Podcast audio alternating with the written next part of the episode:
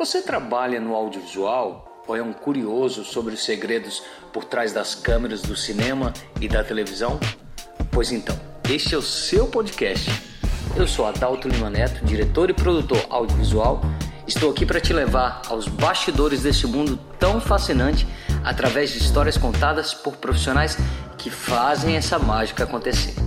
Prepare-se para se surpreender, se emocionar e cair na risada com as narrativas que serão compartilhadas aqui. Vamos juntos? Porque afinal de contas, fazer cinema é sempre cedo, longe e demora. Bom dia, boa tarde, boa noite, começando mais um Cedo, Longe e Demora. Eu sou Adalto Lima Neto, sou diretor e produtor audiovisual e trabalho aqui em Amsterdã, onde eu vivo há quase dois anos. Eu trabalho com Production Service, que é trazer produções audiovisuais do Brasil para cá, não só para Amsterdã, mas para a Europa e levar produções daqui da Europa para o Brasil. E aqui no nosso podcast eu trago pessoas que trabalham no audiovisual no Brasil e também fora do Brasil para contar histórias. Sabe aquele momento, você que trabalha com audiovisual, sabe aquele momento entre um plano e outro? Que a gente fica ali esperando uma luz ficar pronta, o figurino se ajustar, a maquiagem e aí a gente senta para contar histórias. Esse podcast é exatamente isso. Senta que lá vem a história. São histórias engraçadas, histórias é, inspiradoras, histórias inusitadas, histórias de bastidores que às vezes ninguém fica sabendo. E se você está chegando agora e gostou da ideia desse podcast, já pode seguir o nosso canal aqui e lá no final você deixa um like se você gostar do episódio, tá bom? Então já segue aqui porque ajuda a chegar em mais pessoas, tá? É, e se você está ouvindo esse podcast pelo tocador de áudio, já deixa um like, já deixa um like para a gente conseguir chegar em mais pessoas também por aqui, tá bom? E hoje eu trago uma diretora de arte que é a primeira vez, na verdade, uma diretora de arte aqui e eu quero diversificar é, trazer outras funções. E isso vai acontecendo aos poucos, à medida que o podcast vai caminhando, a gente vai trazendo pessoas aqui de outras, de outras áreas, de outros departamentos. E pela primeira vez, uma diretora de arte. Já trabalhei com ela algumas vezes. E a gente está se reencontrando também agora nesse momento, depois de algum tempo sem se falar. E é com muito prazer. Olha, eu, ah, eu vou caprichar na pronúncia, tá?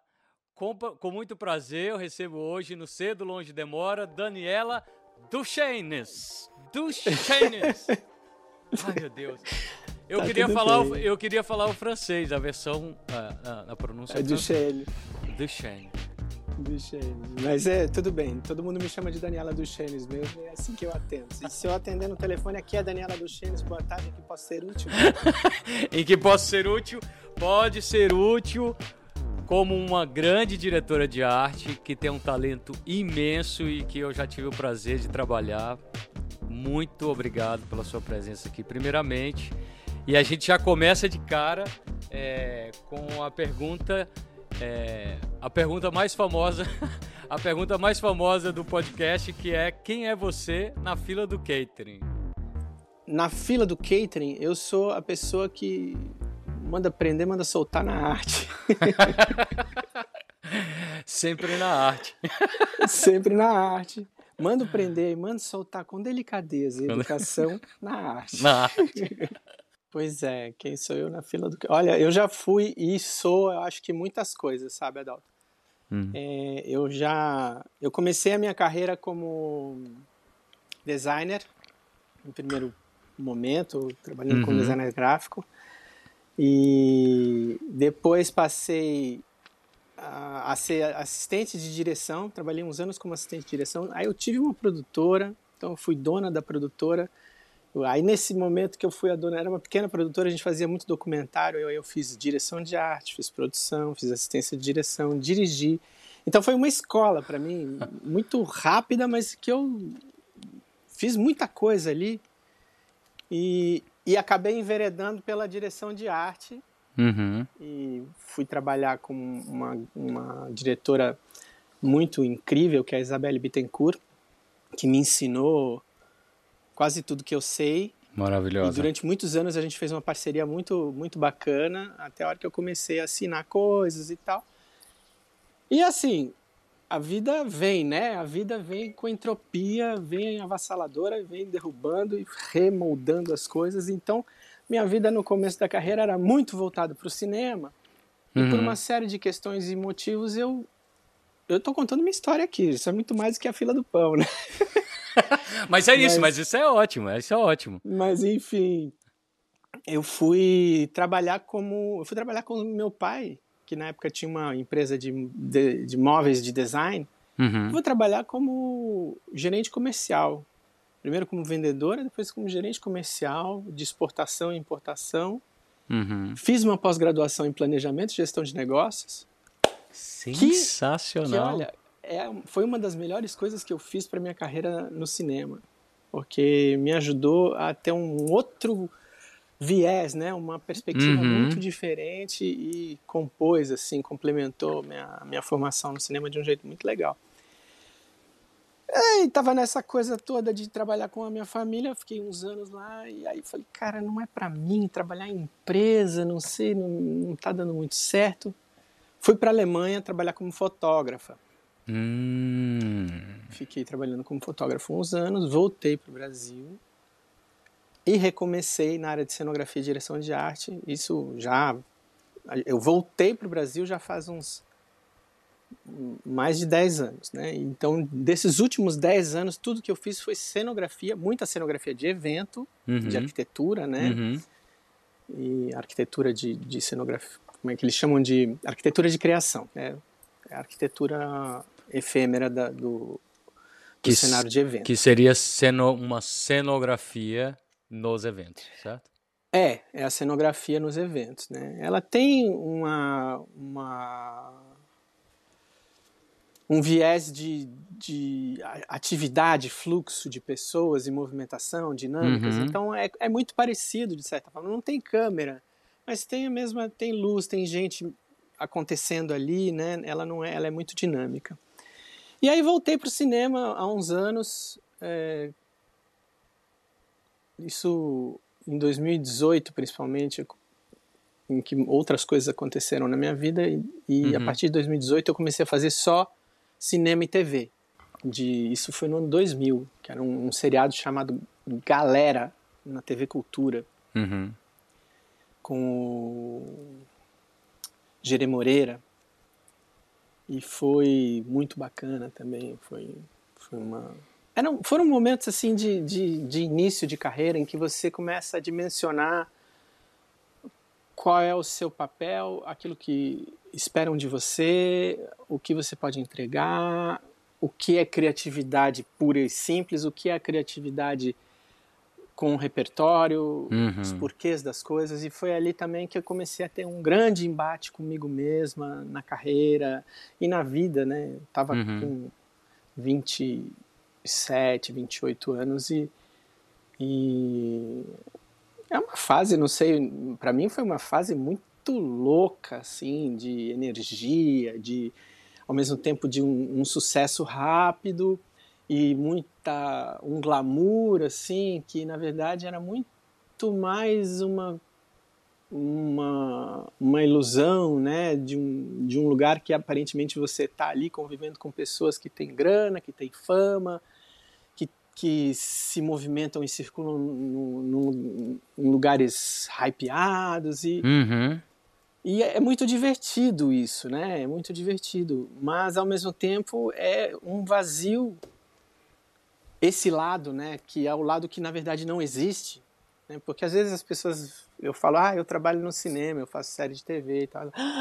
Nossa, então você trabalha com os artistas, deve ser muito legal, com as pessoas famosas já querem saber com quem que eu trabalhei. Eu falei, então, esse é o lado que na verdade é a casca da maçã, né? É, e, é. E, e, e quando a gente é mais jovem, de repente a gente dá uma importância para isso que não não é dá, pertinente. Dá né? mais importância para a casca da maçã do que para a própria maçã. Pois é. é. E na verdade a, o trabalho está lá embaixo, né? Está lá no, muito antes, muito atrás daquilo que aparece. Embora no, na minha função é, eu trabalhe espe especificamente com aquilo que é a frente, né, com, que é a imagem, que é o que vai ser entregue. Eu não trabalho no fundo fazendo uh, estrutura, né? Eu não uhum. sou uma técnica de luz ou de produção ou de som. Eu sou uhum. a pessoa que vai definir e, e o pitbull que não vai deixar passar o erro para que aquilo que está na tela, que a pessoa está vendo na tela, seja exatamente o que nós queremos que a pessoa veja, né? Uhum. Então, eu, quando eu explico assim, o meu trabalho é tudo que não é a luz e não é o ator, envolve o meu trabalho. Nossa. Se você está vendo, não é ator, não é luz, é, sou eu ali com a minha equipe, com as pessoas que trabalham comigo. É, às vezes eu como diretora, às vezes como assistente, às vezes como coordenadora, mas sempre envolvida com isso. E aí, é, por mais que isso seja um, um trabalho de, de, imagem, primordialmente, né, a fachada do produto, né, a cara do produto é, esteja muito na minha mão, o fundamento é 99% daquilo que se vê. Não é aquilo que se vê, é o fundamento, é o porquê. Uhum. Por que tem uma tela atrás de você? Por que, que escolha foi essa que você fez de colocar mais amor, por favor? Por que você fez essa escolha das plantas, dessa uhum. cortina aqui atrás que você tem? É, e eu aqui no meu escritório, é, no, eu queria mostrar o lado de fora que é lindo aqui, né? Eu estou na Globo agora, só para quem, quem uhum. não sabe, né? Estou no escritório, estou na, na, na, nossa sala de, de trabalho da Globo agora. E, e aqui fora no Projac. Em São Paulo, é, é ah, não, no Rio. Não, tô, tô, tô no Projac. Uhum. No Rio, Jacarepaguá. A gente fica aqui, daqui eu vejo a, o Parque da Pedra Branca, da minha janela. Né? Maravilhoso. Né? É maravilhoso, é lindo. Então, são escolhas. Então, antes de falar com você, eu fiquei olhando na sala onde que seria o lugar que eu, ao mesmo tempo, conseguia. Eu achei que podia mostrar lá fora, mas ia estourar a luz, então não dava. Se eu baixasse a cortina, você não ia ver lá fora. É. Ao mesmo tempo, eu tinha que lidar aqui com cabos e suportes e apoios. E então, tecnologia. Eu estou de branco e preto e o fundo aqui atrás tem um vermelhinho aqui, uma madeirinha aqui, um preto aqui, branco e preto, branco e preto, branco e preto, branco e preto. A diretora de a arte cor... falando, né? É, e a cor sou eu. Né? Nesse quadro aqui, a cor sou eu. Eu, a minha mão, meu rosto, meu cabelo. Então, são, são escolhas que a gente faz, só que eu tenho que saber por quê. Por que, que eu estou fazendo, né? nesse uhum. caso é muito prosaico, eu, é, é o que eu tenho no momento que é esse escritório e eu vou virar a câmera, eu vou usar a, a meu favor o que eu, o que eu tiver à disposição. Né? É, você falou um conceito muito legal, assim, do, do o que não é ator, o que não é luz, é, faz parte do meu trabalho. A gente tem muita gente é, de faculdade que está começando agora e às vezes tem essa né, dificuldade de entender um pouco do trabalho do diretor de arte, da direção de arte em si, é, e como né, e como é o trabalho até por trás do, dos conceitos, né? É, né, para você chegar naquele produto final, tem todo um trabalho de conceito, de estudo prévio, assim, de, né, com o diretor é, e com a, a, a, o resto da equipe para né, chegar num conceito. Olha, nós vamos trabalhar esse produto dessa forma. E é muito legal esse, essa coisa. Não é luz, não é ator, sou eu. é. É isso. E, e é assim, essa coisa das pessoas na faculdade não entenderem não são só as que, que estão na faculdade que não entendem. Uhum. É, eu acho, eu não quero também fazer é, proselitismo e também não quero ser auto, autocomiseração aqui e, e, chorar e me lamentar. Uhum. Mas eu tenho sempre a impressão de que a arte ela é considerada só a cereja do bolo e não o bolo em si. Pra, por, por muita gente, não pelas pessoas com quem eu trabalho, que dão muito valor ao departamento uhum. de arte. Uhum. É, mas às vezes ela, ela, ela não é um cachorro vira-lata, às vezes a produção é um cachorro vira-lata, mas ela é aquele gato que fica em cima da, da estante que ninguém dá atenção e que o dono da casa fala: ah, não liga, o gato é lindo. Mas não liga para ele que ele não vai te dar atenção, ele não serve para nada. E, na verdade, é porque muita gente acha que o, a arte é você decorar um ambiente ou fazer um cenário e é isso também. né? O, a, é, uhum. Decorar um ambiente e fazer um cenário são fases, são etapas, mas são as últimas etapas de um processo que começa, uma gestação que começa muito tempo antes e que envolve, para que seja um trabalho de qualidade, para que seja um resultado de qualidade, um, a produção de uma pesquisa extensa, uhum. a, a eleição né, de elementos importantes, significativos, em que é um momento em que você tem que fazer escolhas importantes, deixar de fora algumas coisas, fazer uma escolha de cores que, que de, diga respeito ao que você está falando, uma escolha de linhas, uhum. né?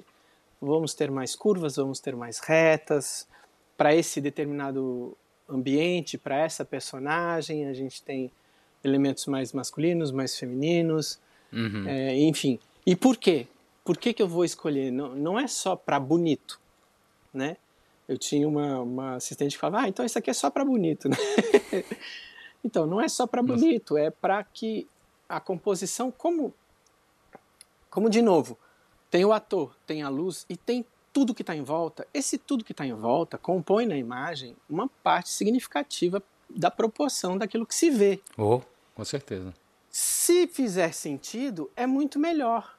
Se não fizer sentido, que não atrapalhe. Que não gere se ruído. Não tá que não gere ruído, em geral oh. gera ruído. E se for um ruído, que seja um ruído intencional. Porque uhum. às vezes a gente coloca ruído.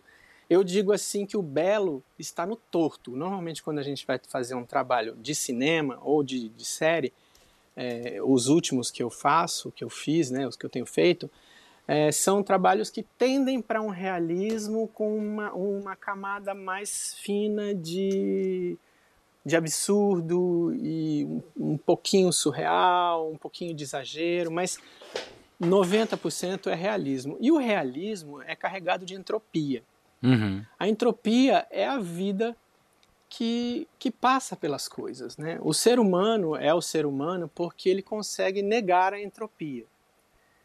Quando eu, se eu deixar o meu quarto três dias sem arrumar, ele vira o caos.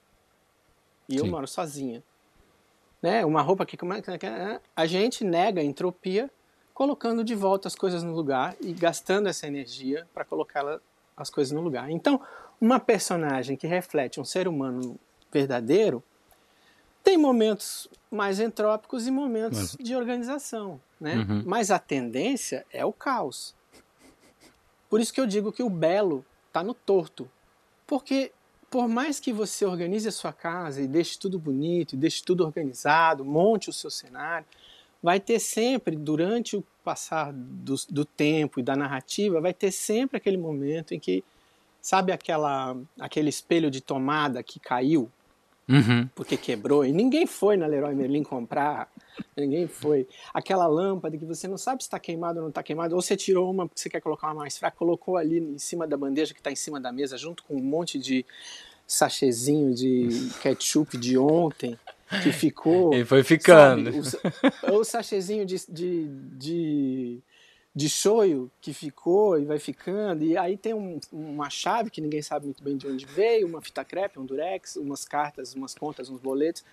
É assim, a vida é assim, né? A vida, a é, é entrópica, a vida passa bagunçando. Então, tudo isso tem que ter sentido. Uhum. Né? Se eu estou fazendo uma personagem que é uma personagem que tem funcionários na sua casa para tomar conta da limpeza, é uma coisa. Uhum. Né? Eu tenho lá uma pessoa que limpa, lava e arruma a casa todos os dias. Aí é, é impecável. Né?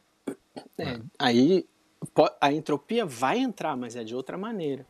Vai entrar no comportamento, vai entrar na roupa, vai uhum. entrar no, num, numa maquiagem que borrou porque a personagem chorou, né? num detalhe do cabelo que ela bagunçou porque aconteceu alguma coisa. Então, a entropia faz parte, né? É só a gente entender onde e por que, que as coisas estão daquele jeito que estão. E isso, quando eu conto isso, e eu estou contando aqui para você e para outras pessoas, as pessoas falam, pô, é mesmo.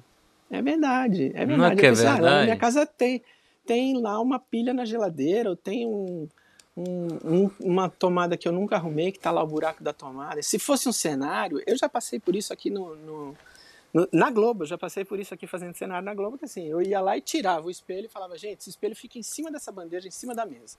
Ninguém pega, ninguém mexe. Esse espelho está caído mesmo, como é na sua casa, como é na sua casa. Aí eu voltava lá, tinham colocado o espelho de volta. falei, gente, não só vocês estão quebrando o que eu estou falando, mas também vai dar problema de continuidade isso aqui, porque esse espelho está uma hora no, na parede, uma hora... Não é, eu vou... Quatro, quatro vezes eu tive que tirar o espelho, que eu falei, não. Aí uma hora eu sumi com o espelho, alguém jogou o espelho fora. Agora não vai ter mais conversa. Vai ficar esse buraco aí mesmo. Sim, mania, mania de arrumar, que, que as pessoas têm mania de arrumar. Tem, tinha um, é. um, negócio que eu deixei embaixo da TV, assim, tem, a TV é suspensa, coloquei um, um saco plástico desses de documento, assim, a, a, personagem era uma contadora, trabalhava com documentos e tal, e uhum. via muito documento em saco, tal, ela mexendo e tal. Deixou ali. É, normal tava sempre no lugar errado, tava sempre arrumadinho, colocadinho assim de ladinho, bem certinho, simétrico. Não. Eu ia lá e tuc, que nem uma gata que derruba o copinho de café, eu ia lá e tuc, tirava do lugar. Enfim, é isso. O trabalho da arte é muitas vezes é, entortar, né? E para aquilo que é, como dizia Drummond, vai ser gauche na vida. A gente tenta fazer o lado gauche porque o lado gauche é o lado da beleza torta e assimétrica do ser humano. Você me falou esse do, do, do, do gato que passa e, e, e, joga o café fora. Eu me lembrei de um set que eu participei, eu ainda era assistente. Numa, era um grande colégio em São Paulo. Não vou falar o nome porque a gente fez uma a gente fez um, é, é, um acontecimento é engraçado. A gente estava num laboratório de química, né? Alugou alguns espaços do, do, da, do colégio e eu estava no laboratório de química. A gente é, tinha umas imagens para fazer de um microscópio, a pessoa examinando ali e tal. E tinha lá as lâminas da própria escola. E, o diretor falou: olha, coloca aí uma lâmina e, e, finge que está olhando, liga o microscópio, faz a coisa como se estivesse acontecendo mesmo. Aí colocavam lá a lâmina e a lâmina não ficava no lugar certo, porque tinha uma, um pequeno, uma pequena é, pinça assim que travava um pregadorzinho, um pregadorzinho né? de aço que travava a lâmina ali. Uhum. E aí eles não conseguiam e tal. Eu falei, peraí, me, deixa eu, deixa eu, deixa eu fazer é assim, ó. Na hora que eu fui, eu peguei esse pregador, ele tinha uma pressão. E no que ele soltei essa pressão, ele bateu na lâmina e a lâmina voou longe, assim. A lâmina com a bactéria, com. Ai, com antrax. e, ai, tuf, caiu e espatifou. E a gente, meu Deus do céu. E aí teve um, eu não lembro, mas teve um maquinista que ficou olhando assim. E aí começou a cantar. Foi o Adalto. Foi o Adalto. e aí virou, virou essa música, virou por um tempo a música dos sets, assim. Na, era uma campanha. que ótimo. Foi que o Adalto. É, Without Doubt. Aí virou isso. Mas é, vamos, me conta, você tem algum caso assim de alguma coisa que aconteceu é, é, extraordinário que. Cara, eu tenho casos estranhos, coisas estranhas. Teve, é? teve um, você tá falando de bicho aí. É, eu fui, fui fazer um curta-metragem que era um filme de terror. Hum. Então, esse, esse é um prato cheio, porque era um filme de terror, a gente não tinha dinheiro nenhum, era um corta-metragem, tava também no comecinho, nessa época lá por volta dos anos 2000 e tal. Uhum. E era um filme cheio de magia negra e coisas obscuras e toda uma iconografia que a gente inventou, né? Não tinha nada, não seguia nenhuma... A nossa pesquisa ia naquilo que, que era mais interessante, que era visualmente mais gráfico e tal. E tinha assim... Ó... Muitos de, tinha efeitos especiais, assim? Tinha alguns efeitos especiais. É, tinha. Tinha. Tinha a, a bruxa virava o olho dela, ficava tudo preto, ela andava para trás. É, não, vê só. Então ia ter uma cena hum. em que uma senhora tinha um, uma estante com vários vidros, potes cheios de formol ou água, não sei o que, álcool, né? Aham. Formol. Mas acho que ela colocava, teoricamente na história, ela colocava álcool. Tá. E cobras. Cobras dentro desses potes, várias cobras. Meu Deus. E a gente foi rodar isso na, na Jureia. Eu cheguei uma semana antes para montar os cenários e organizar as coisas todas. Eu estava com uma produtora de objetos que era uma querida, que era a Pati Pe- Pati Pessim. E falei, Pati, tem uma cena no final que, a, que a, o vidro cai, a, a bruxa olha pro vidro, o vidro cai no chão, a cobra tá morta e corta para essa cobra revivendo e ela sai andando. É um filme de terror e tal. Falei, tá bom. Uma cobra desse tamanho, uma bichona. Tá bom. E, e nessas eu tô na praia, olha só. Tive um sonho. Eu tenho um sítio, meu vizinho chamava-se Daniel. Aham. Eu sempre me identifiquei porque ele, né, Daniel, Daniela, a gente sempre. Ele era mais velho, da, da- da- um pouco mais novo que meu pai, assim, e ele só morava lá, no Aham. sítio. Meu sítio tem cobra, é no meio do mato, então tem cobra e de vez em quando acontece. E eu sonhei que eu estava andando na, no litoral, numa dessas, desses paredões que ficam do lado do mar, e que estava cheio de cobras, cheio de cobras, cheio de cobra, não tinha onde pisar que não tivesse uma cobra, e eu tentava escapar, e não sei o que, uma hora uma, uma cobra me mordia, e eu morria. No sonho eu morria. Acordei assim, nossa, né, tô lidando com muita cobra, tal, por causa do, do filme, isso aqui. Deu dois dias, meu pai me ligou e falou, sabe quem que morreu? Daniel. De picada de cobra. Você tá Jarara- brincando. Jararaca mordeu, ele não, não foi rápido o suficiente, porque é mato lá, é difícil chegar. Morreu, o vizinho morreu. Falei, gente, no meu sonho eu morria tal, e agora o Daniel morreu, né? Isso ficou na minha cabeça dias, e tá nesses mesmos, nessa mesma época, nesses mesmos dias, essa semana, e foi quando eu fui pra Jureia. Tô eu muito linda andando na praia da Jureia, do lado para ver cenário, porque o cenário era uma casa na, na beira da areia, assim. Uhum. Tem uma cobrinha, Uma cobrinha. desse tamanho. uma cobrinha andando na areia, assim. falei, que curioso. Eu, achei, eu acho lindo, eu gosto muito de bicho, eu gosto de todos os animais. Eu não tenho problema nenhum com cobra. Eu sou, era, fui uma criança de mato, assim, então eu vi Uhum. muita cobra. Eu não tenho medo, né? Eu tenho um profundo respeito, Uhum. mas não tenho aflição, não tenho medo. Eu, de certa forma, sei lidar. E fui acompanhando e vendo, tal, até ela sumir no mato. Olha, ontem sonhei, o meu pai me ligou, apareceu essa cobra. Eu tenho que, Fazer uma. tenho que pro- conseguir. E Eu tenho que ter, vou ter que achar a cobra ve- verdadeira viva para fazer a Uhum. cena Uhum. e as cobras que vão para esse cenário. E chamei a, a Patrícia, que era a produtora de objeto. Paty, vamos lá no instituto, sei lá o que, que tinha ali perto da Jureia. A gente É. foi, eu fui com ela. Uhum. É, Era um serpentário, com... tipo um, um Instituto Butantan, só que lá. Quando a gente estava voltando, no meio da estrada, isso era de noite, sabe? Meio estrada perdida, assim, aquele farol. Uhum. Nossa. É, uma jararaca Nossa. do tamanho, eu acho que ela, ela era, devia ter um metro e... Ela devia ter 12 metros. Nossa senhora. Não, ela devia ter um metro e meio, mas quando eu olhei, eu falei, "Essa- isso não é uma, jararaca, isso é um dinossauro. Era muito grande. E ela parada assim, olhando para o carro, bem no meio da estrada. Não tinha como passar, a não ser que eu passasse por cima, Aham. ou que eu fizesse alguma coisa. Eu falei, Patrícia, não vai ter jeito. Ou a gente vai passar a noite aqui olhando para essa cobra, ou a gente vai esperar ela sair, ou a gente vai tirar ela dali, né? E ela, não, de jeito nenhum, eu não saio do carro. Eu falei, então deixa que eu vou. Aí peguei um galho bem comprido assim, a cobra braba, Nossa. ela fez assim, fez assim, eu consegui meio que dar um, tipo, vai minha filha, vai fazer tuas coisas, vai. Vai pra sua E ela, casa. é, vai pra tua casa. E ela foi.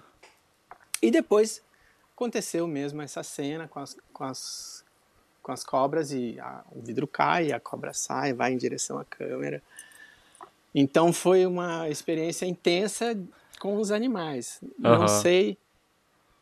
Pra mim é sempre. Não, é, não sei se é, não é engraçado, mas é, é tão a vida como ela é. Aham, né? aham. A vida- por agora, por exemplo, o último filme que eu fiz é um filme com pinguins. Pinguim já, Hum. já, já pinguim é um bicho muito engraçado. A gente tinha 12 pinguins no set. Pinguim, para começar, o sindicato deles é muito bom, né? Porque eles só trabalham 20 minutos por dia, só trabalham de manhã e depois eles vão descansar e fazer pinguinzices em algum lugar. É isso deles, mesmo? Na, na Pinguinlândia. É, eles só trabalham 20 E assim, minutos por pinguim- dia? 20 minutos por dia, porque ele não aguenta. Ele não aguenta. Ele faz, ele faz e, e o, cara, é, o mais louco, assim, cada pinguim tem- tinha um nome, eram 12. Eu não vou lembrar os 12 nomes, mas tinha Alcione, é, BJ, é, Ar- Ar- Arnaldo, é, sabe? Eram nomes, assim. E aí era muito engraçado, porque os, os, os pinguinzeiros, que eram os caras que tomavam conta dos pinguins, falavam assim. Eles eram todos argentinos. Vem, amigo! Vem, vem, vem, vem! Vem, amigo, vem! Com a sardinha na mão aqui, penduradinha, assim, tipo, pegava uma sardinha, pegava uma... Balançava assim a sardinha. Vem, amigo! Vem, vem, vem! Vem, vem, vem, vem, vem! Vem, amigo, vem, amigo, vem, amigo! Pica, pica, pica! Ele falava, pica, pica, pica, pica, amigo! E a gente ouviu isso todos os dias, Durante meses. durante meses, e todo mundo ia dormir ouvindo, pica, pica, pica. Vem, amigo, vem, amigo, vem, amigo. E os pinguins lá. tic, tic, tic. Ai, que bonitinho demais, cara. Bonitinho demais. E é isso, né? A gente nasceu ser humano, a gente tem mais é que se lascar. E o pinguinzinho, coitado. Faz o papel dele. É o pior animal pra, pra filmar é pinguim, cara. Não, é a vaca. A vaca. A vaca. A vaca. Eu Você estava, você estava, só para quem não, não, não assistiu o segundo episódio, a gente falou é, com, com o Guto Araújo, que era o diretor desse filme. O set era um, um aeroporto, né, uma área de passaporte ali, e o outro era uma agência de turismo que a vaca ia viajar. E a gente literalmente levou uma vaca para o set. E aí depois que, a gente, que esse episódio saiu, você me falou, eu tava nesse episódio, eu tava nessa, nesse, nesse filme aí, eu não lembrava. É, eu fiz esse, esse aeroporto aí, essa aduana. E eu lembro bem, porque é, eu lembro, eu fico recuado enquanto tá rodando. Eu não, não lembro se, se a gente tinha um monitor, eu acho que nesse, nesse momento nem tava no monitor, mas a equipe tava toda de um lado, o, a vaca do outro, né? E eu lembro de estar assim, bem lateral, olhando com a minha câmera, a equipe aqui, a vaca aqui. E eu acho que era o Douglas, eu, tenho- eu me lembro de ser o Douglas, o fotógrafo, o Douglas na câmera assim e tal. E a gente tinha ouvido falar, gente, não, não estressa a vaca. Não estressa a vaca, porque a vaca não é um. Ela, ela é mansa, mas quando ela estressa, ela vira um bicho, né? Derruba, pode Bicho derrubar bravo. tudo, né? Pode Era uma derrubar vaca tudo. pequenininha, mas, pô, uma vaca pequenininha, sei lá, devia pesar 200 quilos, 300 quilos, sei É. lá quantos quilos pesava É. aquela vaca. Ela era pequena, mas... E aí tinha um cercadinho. Um cercadinho, e acho que era uma coisa que a gente ia bem na, na, na fuça da vaca, assim. Eu não sei o que foi que aconteceu, se alguém provocou a vaca, falou alguma coisa lá que ela não gostou. Cara, a vaca pulou por cima do cercadinho. Ela derrubou o cercadinho. Você só viu macho correndo pra todo lado. Ela, segurando, saindo do estúdio. Eu já saí do estúdio, falei, não quero saber dessa confusão. Só vi um monte de gente correndo, assim, macharada, todo mundo correndo da vaca. E aí chamaram o menino pra segurar a vaca. É, também, né? É sempre. Era- Bicho. É, bicho é uma coisa pra rodar, né? Pra rodar é. Você tem alguma história é, interessante no sentido de transformação assim de um ambiente onde, sei lá, onde o dono da casa entrou e falou, nossa, tá completamente trans... Eu tô, pe pegando aqui tentando é, é, tentando linkar com um pouco com a direção de arte, assim, algum algum Isso é uma- se- sempre acontece, sabe? Sempre acontece de, de às vezes. É, é que eu- agora deixa eu pensar se eu lembro algum caso específico, mas tem os dois casos, né? A gente chega na casa, ela tá derrubada. Tem, tem várias coisas assim. Às vezes você chega numa casa e, e a casa tá derrubada. E é o que você quer. Você quer aquela casa derrubada, do jeito como ela tá, é, toda manchada, né? Uma casa velha aprova maravilhosamente, o cara topa fazer, chega para rodar, a casa tá toda pintadinha. Porque o dono da casa achou que já que a casa dele vai aparecer no filme, então. Cara, aconteceu isso mais, mais de uma vez. E, e não é falta de avisar. Tá? Mas primeiro assim, a gente chegou numa casa que era uma, um sítio, a casa tinha de tudo. Tinha desde carro, um carro abandonado, mas dentro da casa. Quer dizer, um carro que, que as pessoas tinham deixado ali para sempre. Cachorro, gato, galinha, papagaio, porco, ganso, Nossa. madeira, árvore, paiol, casa velha, casa nova, árvores, bagunça, máquina de lavar no pátio, móveis espalhados na garagem, uma bagunça, uma bagunça. Encontramos a nossa locação. Tá perfeita! Tá perfeita. É isso mesmo! É isso mesmo, dona Fulana, amamos a sua, a sua casa, que ótimo, ah, meus filhos, que bom, que bom, que bom. Beleza, voltamos lá 15 dias depois, a casa toda pintada por dentro. Pelo hum. menos estava só pintada por dentro. Ela tinha entendido que, que fazer a cena dentro, ela não quis. Bom, então, Meu Deus, tá, que dona, dona Fulana, não era bem isso, agora a gente vai. Ainda bem que a gente foi preparar, né? Então, a gente não foi no dia de rodar, não chegou, a casa estava pintada, porque a gente foi preparar, mas não contávamos com essa é, esse, esse, senso artístico inusitado da dona da casa interferindo na nossa. E nesse mesmo trabalho teve uma, um outro caso que aí foi uma falta de comunicação que eu tinha uma, uma sequência em que hum a casa estava toda no cimento. Ela tinha, ela, primeiro ela tinha sido é, chapisco, uhum, daí ela é uhum. é pichada, daí o, o, dono da casa vem e pinta a casa. Tudo isso tinha que ser feito no mesmo dia. Então, uhum. a primeira cena, na primeira cena, ela tinha que estar só no, no cimento chapiscado. Tá. E eu não estava no set, quem estava era meu assistente, e eu falei, olha, Presta atenção nessa ordem. Primeiro chapisco, depois é o picho, depois é a pintura. Tá, tá, tá, tá, tá. E só que era dia de rodar. Isso não era pré. E a casa já estava pronta no chapisco.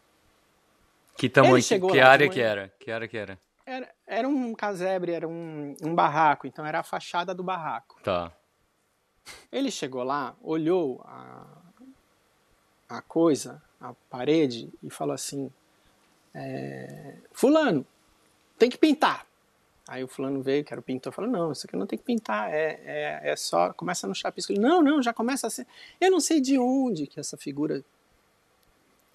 É um querido, mas ele deu uma confundida boa, assim. Não sei o que foi que ele tomou de café da manhã.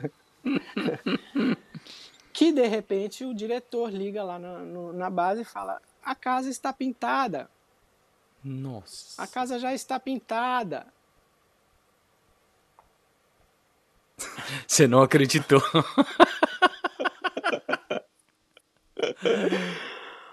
e aí?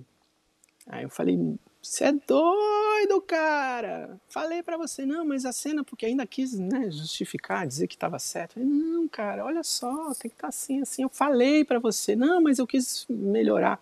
Às vezes o que acontece é que a pessoa que vai fazer uma melhoria e faz uma pioria, né? Uma pioria, e é, nesse caso, sempre. Fez a pioria. É, foi assim, e aí, na loucura, refez o chapisco, né? Vai, foi tudo do jeito que foi. Enfim, deu certo, mas a, a um custo no fim das contas ele acabou, não por isso, mas ele acabou sendo uh, desligado, desistido, ele foi desistido. foi desistido. Ele vai não, ter não por mim. Ele... Não, não fui eu. Para ele ser menos proativo. É, ele foi desistido, pelo menos no, no, é, ele, ah, na verdade que atrapalhou tanto que a direção acabou falando, olha, ele é muito querido, mas. Mas vai ser complicado se ele continuar. Acontece, né, cara? Essas Acontece. coisas acontecem. Tinha um, teve um caso de um objeto especial. Um objeto que, que me é muito caro, assim, pessoalmente, que era a minha moto. E a minha moto é uma scooterzinha. Uma scooterzinha. Você colocou sua moto para jogo, é isso? Coloquei, coloquei. E tudo bem, assim, a moto é uma scooterzinha retrozinha, assim, parece uma Vespinha antiga. Uhum. Não é uma Vespinha antiga, mas parece.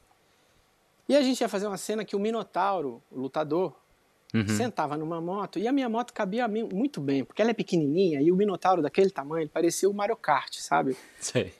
O personagem do Mario Kart. Na moto, assim, não, Dani, então você empresta sua moto? Eu falei, claro, né? Tudo pela arte. e, e, beleza, a cena ia se passar em Jundiaí. Uhum. Aí eu, o, seu Zé do caminhão passou lá em casa, botou a, a, a moto no caminhão. Eu não ia para esse set, eu ia preparar outros sets. Uhum. A moto foi. Quando eu estava fazendo o trabalho que eu falei, uh, agora devem estar tá rodando a moto, eu falei, não mandei a chave. Puta, cara. Aí que me ligaram, Dani, cadê a chave? Onde é que tá a chave? Eu falei, não mandei a chave. Meu Deus, não, eu vou aí, Jundiaí, né? Não, não vai dar tempo, nós vamos rodar agora, não tem chave, não tem chave. Eu falei, gente, eu não sabia onde me enfiar, cara. Você faz o quê nessa hora? Não, não faz. Não, vai fazer a tem. cena, não, não, faz o quê? Bom, a gente faz, né? Deram um jeito de empurrar o, o Minotauro na moto até ele ganhar velocidade. Aí, quando passou pela câmera, solta ele e ele chega no portão, que era onde ele tinha que chegar com a moto. Meu Deus do céu. Pensa se eu não ouvi. Eu tive que ouvir. Cara, como é que você deixa para lá a moto? Essa coisa de transportes, né? Teve uma outra ocasião que eu, eu isso bem lá no começo eu estava fazendo um documentário. Era um documentário que fazia uma reconstituição da vida da pessoa. A pessoa era uma violeira chamada Dona Helena. Uhum. Helena Meirelles. E ela morava no, no sertão, no interior, na verdade não é sertão, ali é centro-oeste, né? Cerrado e tal. Ela morava ali por Presidente Prudente, aquela região. Uhum. E a história dela tem uma. A gente fez um paralelo com a fuga de Maria José e o menino Jesus saindo fugindo de Herodes, né? Hum. visualmente, não, é, não, era, não era essa narrativa, mas visualmente, imagina aquele, aquele cavalinho, aquele burrinho, né? Um, uhum, com um uhum. casal, a mulher grávida. O, o, e era isso, era, era uma menina grávida fugindo no cavalinho. Não tinha cavalo na cidade, era lá no interior, no Presidente Epitácio.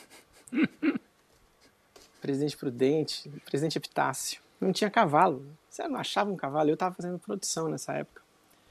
E tinha que achar esse objeto cavalo. não tinha cavalo. não, não tinha cavalo, não tinha cavalo. Pô, a, a gente conseguiu uma mula. Uma mulinha. A mula era muito bonitinha. E funcionava, pô, uma mula tal. Então, Dani, vamos marcar às 6 horas da manhã, tal lugar. Tra menino traz a mula. Eu falei, menino, traz a mula, 6 horas no lugar, traz a mula. Não tinha celular nessa época. Nessa Eu época. tinha celular, mas lá não tinha celular. Não lá pegava. Telefone, não pegava. Eu acordei quatro e meia da manhã, vamos para o sete, começa a cadê o menino da mula? Liga no fixo. Ele já saiu. E não chega, e não chega. E tá na hora de rodar e não chega, e não chega. E falei. E só que eu não podia sair do set porque eu estava resolvendo mil outras coisas. Eu falei pro. Tinha uma menina que fazia assistência para mim, que era uma menina local. Eu falei: olha, pega o carro e vai na estrada atrás desse cara. Ele deve estar tá preso, deve ter acontecido alguma coisa, eu quero saber onde é que tá. Você já estava puxando os cabelos e a produtora assim na minha orelha. Uhum. Momento tenso, né? Aquele momento tenso. É, eu não sei se as pessoas têm a dimensão do que é isso, assim, do que você ouvir estamos pela arte ou estamos por tal coisa.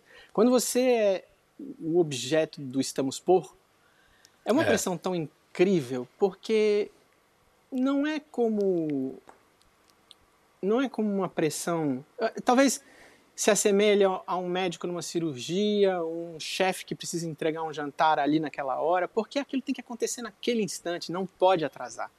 Tem uma ah. equipe, eventualmente, de 150 pessoas esperando, olhando para você, esperando você solucionar uma coisa que está atrasando, e essa equipe custa milhares de reais, centenas, eventualmente, de milhares de reais por dia.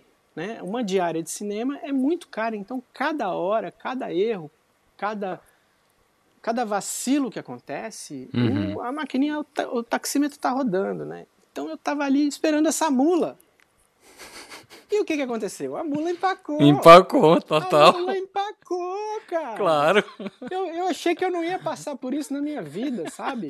Pra mim, a mula, uma mula empacada e o Triângulo das Bermudas era, o- era o grau mínimo de problema é, metafísico e metafórico que eu ia passar na vida. Triângulo das Bermudas e mula, eu nunca vou passar. Não vou ter problema com isso. Tive. A Tive. mula empacou. Os transportes, né? O problema dos transportes, cara. Mas o que, o que a, a Dani tá falando é assim, para quem não, para quem não trabalha na, na área no set, nunca teve a oportunidade de acompanhar, é exatamente isso, assim. É, tem sempre, né, o, o assistente de direção que sabe toda, toda a escala da diária e ele é o responsável por conduzir cada setor para ver o que está acontecendo. e tre- blá. Então, geralmente, é, o assistente solta ali, estamos por fulano. Então, ele avisa para todo mundo que está todo mundo pronto, menos aquele setor ali. Então, estamos pela luz. Ah, tá faltando a luz, tá todo mundo pronto, só falta a luz. Então tá todo mundo. Então o que ela tá dizendo é, tá todo mundo pronto, só falta a mula, que é da arte. Nesse momento, Nesse momento Sensacional. você sente, os- você sente todos os- refletores viram para você. Assim. É. é. Já aconteceu comigo algumas vezes e vai continuar acontecendo, porque são os imprevistos. Né? E tem equipes, uma vez eu tava, eu- uma vez eu tava trabalhando com uma equipe que tinha uma mania de fazer o seguinte: é, tô pronto. Aí todo mundo levantava a mão. Levantar a mão é clássico, né? Levantava, tô pronto. E aí todo mundo que levantou a mão ali já estava pronto e tal, não sei o quê. E eu lembro que a gente estava fazendo um filme com a Camila Pitanga. E aí a Camila chegou para mim e perguntou: por que, que tá todo mundo com a mão levantada? aí eu fui explicar para ela: aqui tem uma brincadeira interna que é para mostrar que tá pronto, né? Ah, tá bom. Aí passou, foi passando o dia. Aí de repente é, abriu câmera e vai, vamos lá, vamos lá. Camila na frente da câmera, ela fez assim: tô pronta. Aí todo mundo, ah, rápido, né? Essas coisas todo mundo pega rápido. Mas é, é isso, tô pronto. Tá- Quem, quem, tá- tão por quem? O famoso tão por quem? E, e, e o sofrimento de quem está no, no fim da fila, né? Que, é a, que no- normalmente é a, é a- a fotografia ou, ou a arte, né? Ou a Tamo arte. pela arte. Nossa, quantas vezes eu vi. Pela Figurino também tem ali, de vez em quando tem o figurino, Tem produção. Maquiagem. Maquiagem, é. é. Não, eu acho que, Maquiagem. é, eu acho que, que é, é assim, são tantas variáveis, né? é, que depende muito né, do que a gente está fazendo e, e etc. Mas é, o bacana da equipe é a equipe que se apoia, que sabe né, o significado de uma determinada é, área precisar de mais tempo, né? Porque às vezes é mais puxado mesmo, ou uma maquiagem, ou subir uma luz em algum lugar e tal. Né? Então eu acho que é, é tudo muito aceitável, assim, desde que né, não tome muito tempo. Eu, como, como eu trabalhei muito com assistência de direção, eu sempre estava ali no controle. E é isso, vamos negociar, mas também não pode fugir muito para o final do, pro final do set, atrapalhar a gente no final do set, né? Eu acho que, que, a, que a, a experiência conta dos dois lados, né? A experiência de quem está fazendo e que eventualmente atrasou e, e que pode comunicar isso de uma forma clara Uhum. e a experiência de quem está esperando também, que já passou por muitas situações e sabe Claro. que coisas acontecem. O nosso trabalho é um trabalho de planejamento muito extenso, né? É um trabalho Uhum. muito in- intenso e extenso de planejamento. Quanto mais planejado tiver, melhor. Mas a gente se planeja ao máximo porque sabe que a quantidade de imprevistos é enorme. É enorme, isso. É e eu vou, enorme. eu vou além, assim. é, quando você tem um imprevisto, a experiência da pessoa para dizer, olha, eu preciso de mais meia hora. E Isso. ela ter a certeza de que daqui meia hora ela vai entregar aquilo que ela tem que entregar. Isso é, é, é- a gente ganha com experiência, com, com quilometragem, né? Mas é isso, assim, a, a nossa, a nossa profissão leva a gente para lugares né, inusitados e até riscos, né? É, O tempo todo. O tempo todo. Eu me lembro que eu fui fazer um, um, um, um trabalho na, em Caracas, na Venezuela, e que eu cheguei, na primeira noite, a equipe estava num, num hotel e não tinha vaga para mim. Eles me colocaram em outro hotel. Eles me colocaram em outro hotel, só que no mesmo quarteirão, só que era, era fundo com fundo o hotel, assim. E aí a, a produtora falou assim: olha, eu tenho que te dar o perdim para você é, comprar, né, pra você comer e tal, essa noite. Vem aqui. Aí, só que pega um táxi. Eu falei, como assim pega um táxi? Não, eu, não vem a eu pé. tô eu não vem a pé, era um pouco à noite, assim, era seis horas da tarde, quase sete, é, quase, tava escurecendo. Ela falou, pega um táxi para dar a volta no quarteirão. Eu falei, não, não, é, não você tá brincando. Pega um táxi para dar a volta no quarteirão. Nossa. E aí foi, e era isso. Na Venezuela a gente, a gente não podia ficar andando assim à toa porque realmente era perigoso. É, o, o último trabalho que eu fiz em São Paulo, hum. é, antes de vir para Globo, a gente foi filmar em Paraisópolis.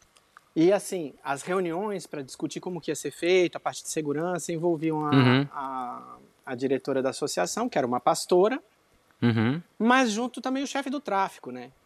todo mundo na mesma mesa discutindo.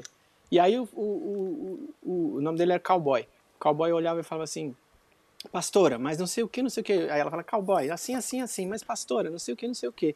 Aí tudo bem, né? A gente tinha que usar um colete para identificar no meio da. Era a ocupação da ocupação da ocupação lá no último da, do fim do mundo de Paraisópolis. Uhum. Um povo muito legal, uma galera muito legal, muito solista tal, e numa situação de, de, de vulnerabilidade muito deprimente, assim, né? Uhum. E, mas se organizando e tal.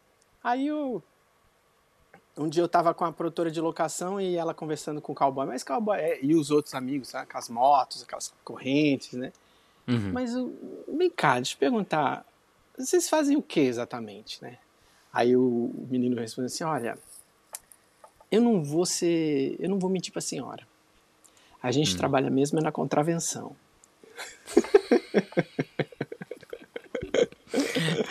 Muito bom. Achei.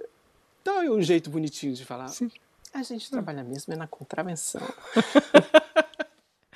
e por falar em contravenção, hoje você tá, tá exercitando a contravenção na Globo, é isso? É isso. Tô na Globo fazendo a segunda temporada dos Outros. A primeira temporada foi um sucesso. A gente, assim, um dos trabalhos que eu mais tive prazer de, de fazer, de ver concretizado, de assistir. É um dos poucos que eu realmente falo, olha, assista, porque vale a pena, está muito bem feito, está muito bem escrito. E agora a gente está com esse desafio que não é nada pequeno de fazer a segunda temporada. Uhum. Né? Esse é o problema de ser filho do John Lennon, né? Você nasce filho do John Lennon, você tem que ser melhor que o John Lennon. E aí, agora a gente está com isso aí para fazer. John Lennon Jr. É, então, aí já a gente encerrando, eu sempre peço uhum. indicações do, do que as pessoas estão assistindo. E também, se não está assistindo porque está trabalhando muito, não está assistindo nada, ou, ou, assistiu recentemente. Cara, eu vi, eu vi agora a última série que eu vi essa semana, e tô nessa fase de assistir pouco, tô muito assistindo referências para o trabalho, né? Uhum. Mas eu vi Cangaço Novo. Achei Qual? Cangaço Novo. Cangaço, Cangaço Novo. Novo. Cangaço Novo tá uma série muito bem produzida, é, muito bem feito, tem um, um, um, arco narrativo simples, mas muito inusitado. E, é, eu acho que eu tenho questões com violência e eu que faço trabalhos que explicitam muito a violência, uhum. eu, eu acho que a violência ali ela tá num grau em que a gente é, pertinente, sabe? Tá num grau pertinente. Tá, tá, eu achei um trabalho muito legal, assim, muito bem feito. Então, de parabéns, povo. Acho que foi o O2 quem fez.